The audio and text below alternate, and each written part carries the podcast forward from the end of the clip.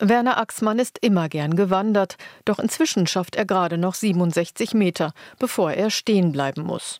Das zeigt der Test auf dem Laufband im evangelischen Krankenhaus Hubertus in Berlin-Zehlendorf. Jetzt fängt an, etwas weh zu tun. In der Wade oder den Oberschenkeln? In der Wade. Rechts, links oder beide, Beide, Seiten? beide Waden. Ja. So, das ist der Zustand, wo ich anhalten würde, stehen Dann bleiben mache ich würde. jetzt auch aus. Genau. Okay. Auch die Blutdruckmessung an beiden Armen und Beinen zeigt, dass etwas nicht stimmt. Normalerweise müssten die Blutdruckwerte überall annähernd gleich sein. Es ist schon so, dass der Blutdruck am Arm höher ist als an den Beinen. Und es zeigt sich halt deutlich, dass es knapp die Hälfte ist an den Beinen zu den Armen. Und da sieht man natürlich schon dran, dass da offensichtlich eine Störung vorliegt. Sagt Annette Schelling, Krankenschwester im Gefäßzentrum Berlin-Brandenburg, das im Hubertus Krankenhaus angesiedelt ist. Die Störung, das sind deutliche Kalkablagerungen in den Beingefäßen von Werner Axmann, die den Blutfluss behindern. Gefäßspezialist Jens Ole Graf erklärt, was die Folgen sind. Das führt dazu, dass nicht genügend Blut an die Muskulatur kommt. Und wenn dann die Muskulatur keinen Sauerstoff bekommt, was macht sie? Sie fängt an zu meckern, sie schreit, äh, Hilfe, Hilfe, ich brauche Sauerstoff.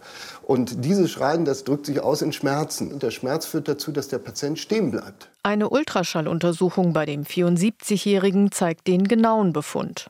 Seine Leistenarterie ist durch die Kalkablagerungen, sogenannte Plaques, komplett verschlossen. Deshalb muss er im Gefäßzentrum des Hubertus Krankenhauses operiert werden.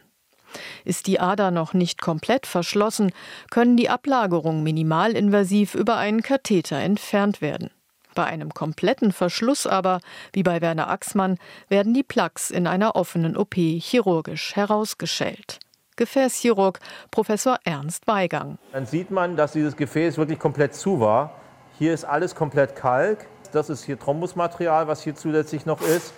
Und das Gefäß sieht man, dass es hier oben dann also diese ganze Strecke hier komplett verschlossen war. Nachdem die Leistenarterie von den Kalkablagerungen befreit wurde, wird in das Gefäß eine Art flexibler Flicken eingenäht. Ein biologisches Material vom Rinderherzbeutel gewonnen, im Labor aufgearbeitet und damit vom Körper extrem gut verträglich. Sieht alles tiptop aus. Der Flicken, auch Patch genannt, soll den Durchmesser der Leistenarterie weit halten und so den ungehinderten Blutfluss ermöglichen. Eine Messung am Ende der zweieinhalbstündigen OP zeigt, dass das gut gelungen ist. Werner Axmann hat durch den Eingriff gute Chancen, dass er bald wieder mehr als 67 Meter am Stück laufen kann. RBB 24 Inforadio vom Rundfunk Berlin-Brandenburg.